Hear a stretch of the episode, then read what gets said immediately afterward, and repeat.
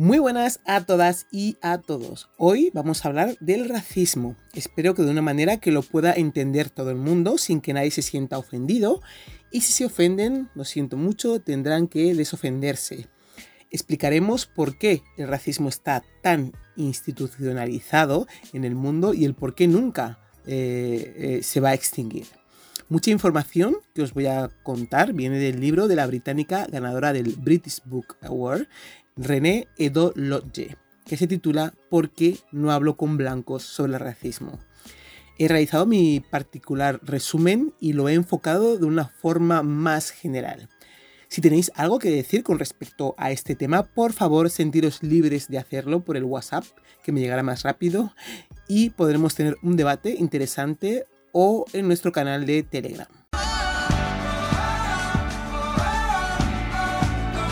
Vamos a comenzar explicando que toda la vida tal y como existe hoy en día viene de África. El ser humano viene de ahí. Los indicios arqueológicos demuestran que el hombre viene de África. Dicen que hubo un salto genético por el cual existimos hoy en día y que tenemos o compartimos genes con los monos. No es que vengamos directamente de ellos, pero somos una ramificación de su ADN. Sus primos lejanos. Esto lo sabemos por los descubrimientos y avances científicos con pruebas de ADN. Todos hemos estudiado que los continentes estaban unidos y que se fueron separando por los movimientos sísmicos y terremotos y un largo etcétera de cosas que fueron pasando. De ahí se ha formado los continentes e islas que componen el planeta Tierra, los cuales conocemos ahora. En biología existe una función llamada selección natural y os voy a decir muy, muy, muy por encima en qué consiste, ya que es bastante más complejo de lo que yo voy a explicar. Consiste en cómo se adapta el ser humano al medio que le rodea y cómo va genéticamente haciendo cambios para sobrevivir en ese medio. Cuando eh, se formaron los continentes, eh, al separarse la Tierra, había gente que se quedó en una parte de la Tierra y otros en otra. Pues bien, eh, con los siglos y esos movimientos y el clima, porque ese clima varía, la gente que vive en ese trozo de tierra que se mueve se va adaptando a los cambios tanto climático, climáticos como de las especies que en ellas viven. Si te vas alejando de un clima cálido a uno frío, con los siglos y las generaciones, tu cuerpo se va a ir adaptando a ese clima.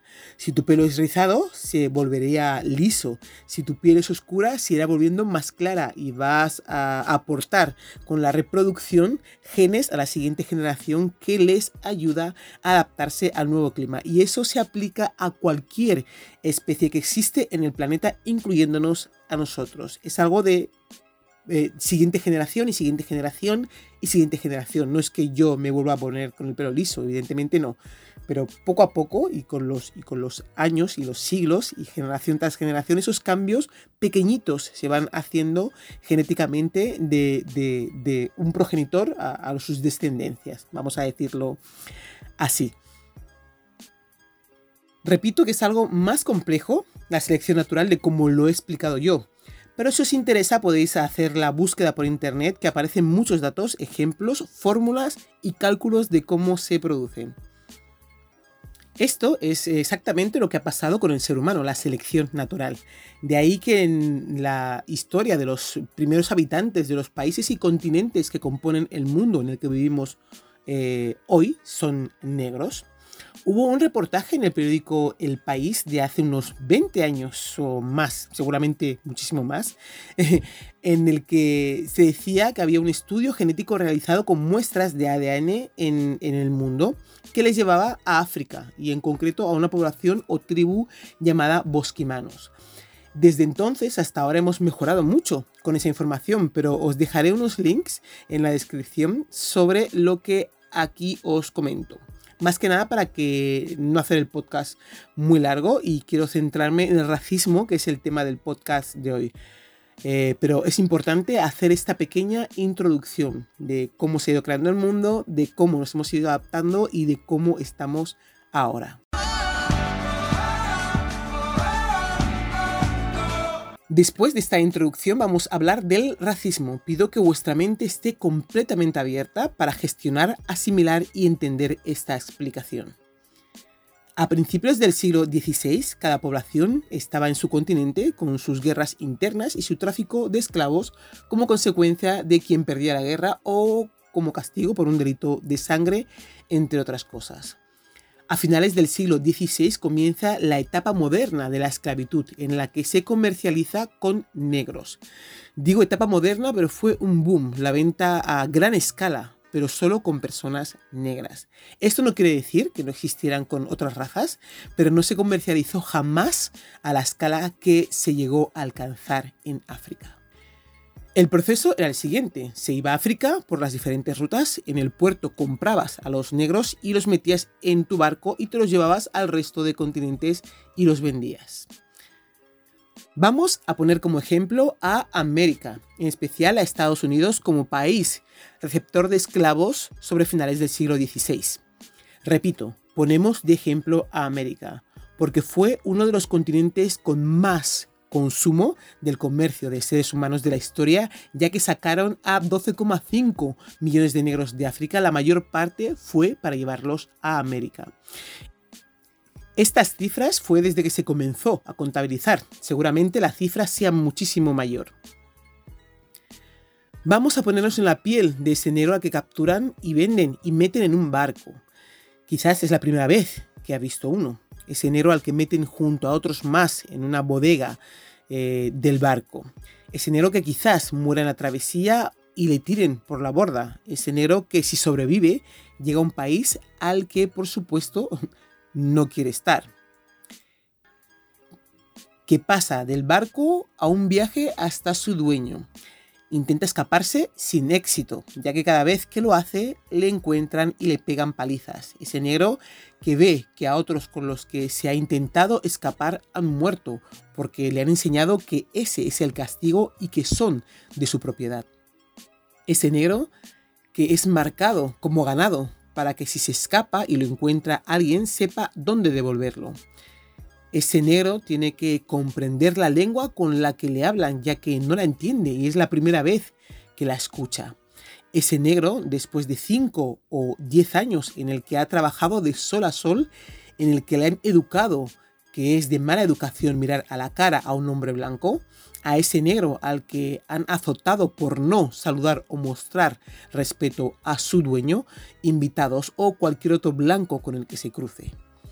Aprende que su vida no vale nada y que está a merced de lo que su dueño quiera de él, porque sabe que si se levanta con el pie izquierdo o tiene una mala racha, mata a todos los esclavos que no le sirven, o en el mejor de los casos, los revende y nadie le dirá nada, porque son de su propiedad. Ese negro, con los años, olvida su lengua y a su familia que dejó atrás madre, abuelos, padre, hermanos, hermanas, tíos, primos, porque comprende que nunca en esta vida los volverá a ver. Con el tiempo eh, le gusta alguna mujer negra de la, plantación y tienen hijos. Esos hijos se crían en esa plantación y trabajan como cualquier otro esclavo más y pasan generaciones y generaciones con esa familia. Y cuando el dueño muere, los heredan los hijos y los nietos y los bisnietos y así sucesivamente. Os pido a todos que os pongáis en la piel de esa persona que le han enseñado que su vida no vale nada, que su función es servir, que no tiene que pensar, ni dar ideas, ni hablar, porque aunque está, no existe. Sabe que tiene que aprender esas normas y que su, supervivencia depende de que las cumpla. Una persona que sabe que según las circunstancias hoy está y mañana no está.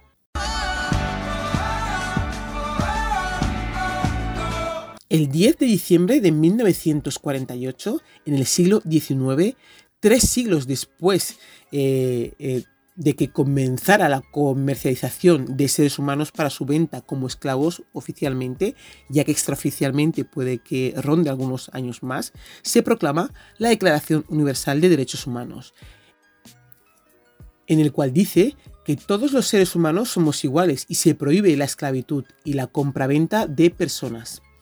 Y aquí es donde empieza el problema. Esta ley oficialmente tiene efectos inmediatos y hago hincapié en la palabra oficialmente, ya que en la práctica tarda varios años más en cumplirse. ¿Qué pasa con todos esos eh, blancos que han tenido esclavos en sus familias durante casi cuatro siglos y que en los esclavos residía su riqueza? Que la aprobación de los derechos humanos les parecía fatal. A ver, ¿quién iba a trabajar sus tierras? A cuidar su ganado, limpiar sus casas, preparar su comida, lavar su ropa, criar y educar a sus hijos? Pues les parecía fatal, fatal, fatal. Estoy casi segura, casi, de que ha habido una ley de compensación para las pérdidas. Esa información la buscaré y cuando la tenga os contaré cómo fue el proceso. Como hemos dicho, una vez aprobada por la ONU la Declaración de Derechos Humanos, comenzaron a ir las cosas mal, muy mal. Nace un racismo sin precedentes, arropado por toda la sociedad, que por un lado dice tienes los mismos derechos que los blancos, pero que por otro lado aprueban una ley en la que te limitan, porque tú nunca serás como ellos. De la noche a la mañana ya no les perteneces y eso no les gusta. Nacen los ciudadanos de segunda y esto empieza nada más a aprobar la ONU el 10 de diciembre de 1948 la Declaración de Derechos Humanos, ya que antes no había ningún problema, ya que eras de su propiedad. Y así es como el hombre blanco crea el racismo y lo extiende por todo el mundo. Se encarga de que no desaparezca y lo perpetúa como algo normal en la sociedad hasta nuestros tiempos. Luego, las razones por las que no quiere que desaparezca van cambiando con los años y con los siglos. Esto pasa en todos, en todos los países en la que hubo compra-venta de esclavos. En todos. Tenían ese problema. En cuanto se aprobó, por la ONU, el derecho, eh, la Declaración de Derechos Humanos, todos esos países que se dedicaban a comprar esclavos tienen ese problema del racismo, que lo crean ellos, que lo perpetúan ellos, que lo implantan ellos. Lo primero que hicieron en Estados Unidos fue aprobar la ley de Jim Crow, que vamos a resumir en qué consiste. Esta ley propugnaba la segregación racial en todas las instalaciones públicas por mandato de iure, que significa literalmente de derecho. Y esto es que todo el mundo lo reconoce de forma internacional y se aplica. Esta ley de hecho tenía el lema de separados pero iguales y se aplicaban a los afroestadounidenses y a otros grupos étnicos no blancos en los Estados Unidos. En realidad, esto llevó a que el tratamiento y los alojamientos fueran por lo general de peor calidad a aquellos construidos para los blancos estadounidenses, sistematizando el número de desventajas económicas, educativas y sociales. La segregación de Jure se aplicó principalmente en el sur de los Estados Unidos. Por otra parte, en el norte la segregación fue por lo general de facto, predominantemente hacia los negros que vivían en guetos urbanos. Algunos ejemplos de la ley de Jim Crow fueron la segregación en las escuelas públicas, los lugares públicos, el transporte público, la segregación de baños y restaurantes, también existían fuentes de agua potable para los blancos y para los negros. El ejército estadounidense, también fue segregado. Las leyes de Jim Crow fueron derivadas de los códigos negros creados entre 1800 y 1866, que también habían limitado los derechos civiles y las libertades civiles de los afroestadounidenses. La segregación escolar apoyado por el Estado, fue declarada inconstitucional por la Corte Suprema en 1954. En general, el resto de las leyes de Jim Crow se anularon por la Ley de Derechos Civiles en 1964. Durante el periodo de reconstrucción de después de la Guerra Civil, entre 1867 y 1877, hubo una ley federal que proporcionó protección de los derechos civiles en el sur para los afroestadounidenses libertos, que anteriormente habían sido esclavos. En la década de 1870, los demócratas conservadores blancos poco a poco retomaron el poder en los estados del sur, a veces como consecuencia de elecciones en las cuales grupos paramilitares eh, intimidaban a los opositores atacando a negros o impidiéndoles votar. Durante varios años, las elecciones gubernamentales en Luisiana fueron suspendidas o cuestionadas debido a la violencia extrema desatada durante las campañas. Después de tres siglos viviendo en un país, criándose, eh, trabajando, estando ahí por la esclavitud, no vas a decir, ahora que soy libre, me vuelvo a África. Evidentemente, no conoces a nadie ahí. Tu país es en el que estás. Muchos de esos negros, pese a saber que eran libres, no se fueron a ningún sitio, trabajaban para esas mismas familias por comida o por un lugar en el que estar, ya que no tenían nada. Poco a poco eh, enviaban a sus hijos al colegio y la siguiente generación a la suya a la universidad y así con todas esas eh, limitaciones y leyes que por lo bajini sigues aplicando a todos los que no son blancos. ¿Cómo una persona puede vivir en una sociedad así? Pues sencillamente no pueden. Y con el tiempo comienzan las protestas, en las que mueren muchos y continúan otras protestas con las generaciones siguientes. Y se va avanzando de tal forma que se intenta ser iguales. Por supuesto que con las desventajas, tres, casi cuatro siglos por detrás del hombre blanco. Después vienen las mujeres con el feminismo, esas mujeres blancas que pelean por los mismos derechos que los hombres, y entre ellos por el derecho al voto femenino. Aquí se dividen por un lado, hablan las mujeres blancas del, feminismo y por otro lado hablan las negras, ya que su feminismo, pese a ser igual, es distinto. Esas mujeres negras que han trabajado en casas de las mujeres blancas, que han sido sus esclavas en un principio cuando las trajeron de África y han ido pasando de generación en generación, no podían opinar, no sabían lo que es la igualdad porque tenían, eh, eran la propiedad de esa mujer blanca. No lo podían entender nunca. Mujeres negras sin estudios que luego, eh, una vez proclamados los derechos humanos, trabajaban en casas de esas mujeres blancas.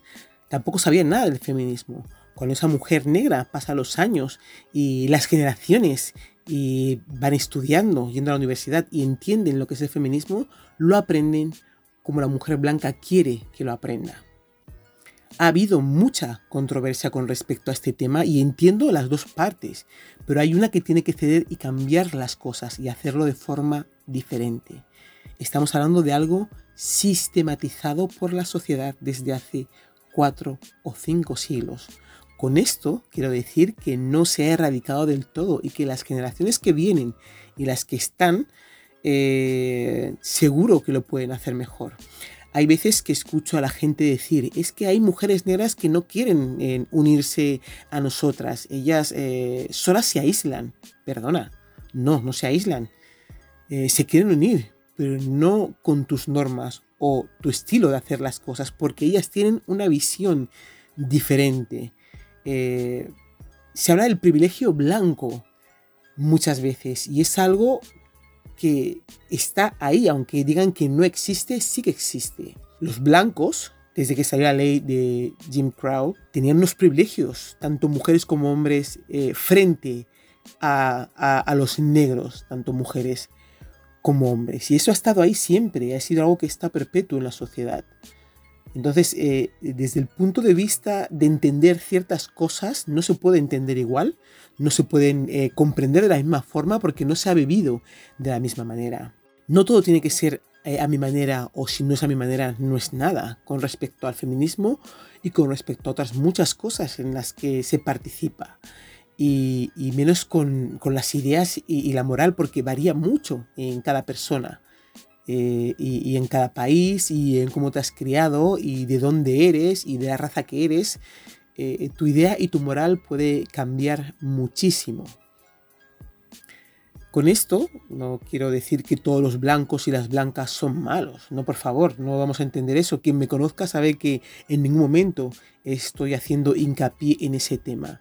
Con esto estoy explicando cómo ha comenzado el, el racismo a eh, instaurarse en el mundo entero y a todos los que tenían el poder les parecía bien y lo han sistematizado.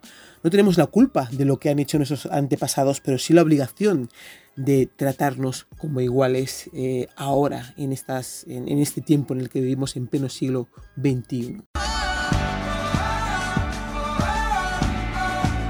Otra cosa que hace el hombre blanco y la mujer, y aquí generalizo ambos sexos, es crear discriminación en, sus conquistas y guerras. No es racismo, pero se encarga de hacerle entender al que pierde que no vale y que todo por lo que peleó será lo primero que va a perder.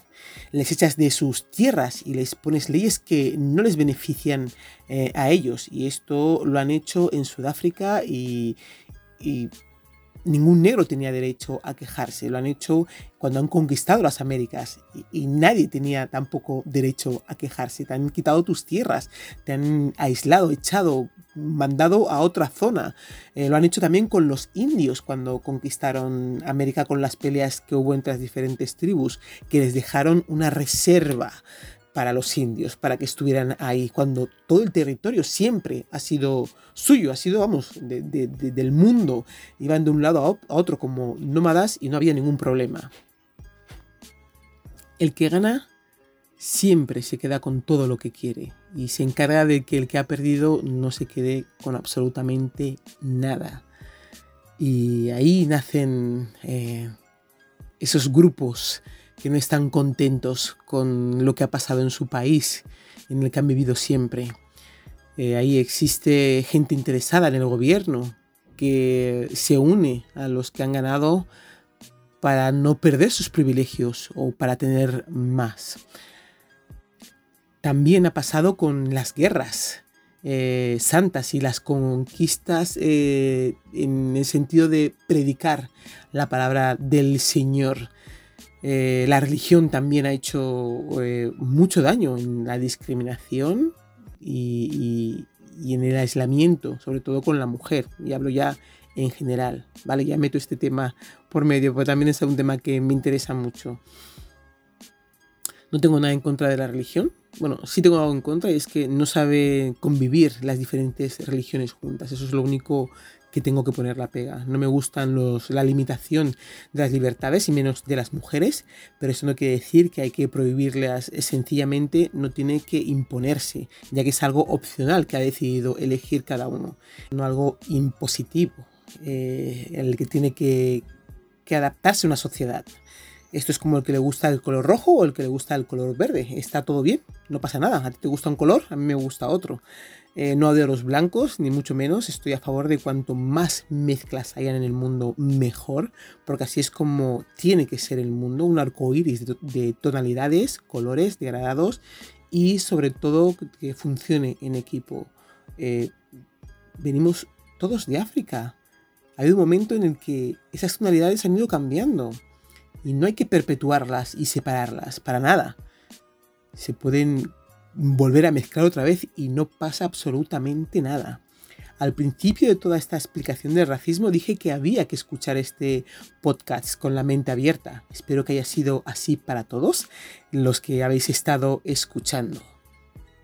Y lo último que os digo, y con esto acabo, os recuerdo que todos eh, venimos de África.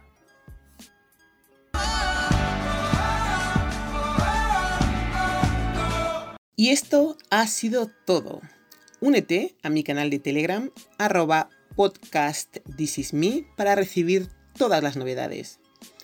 Puedes pasar a visitar nuestra página web www.thisisme.es o mandarnos un WhatsApp al teléfono 641249962.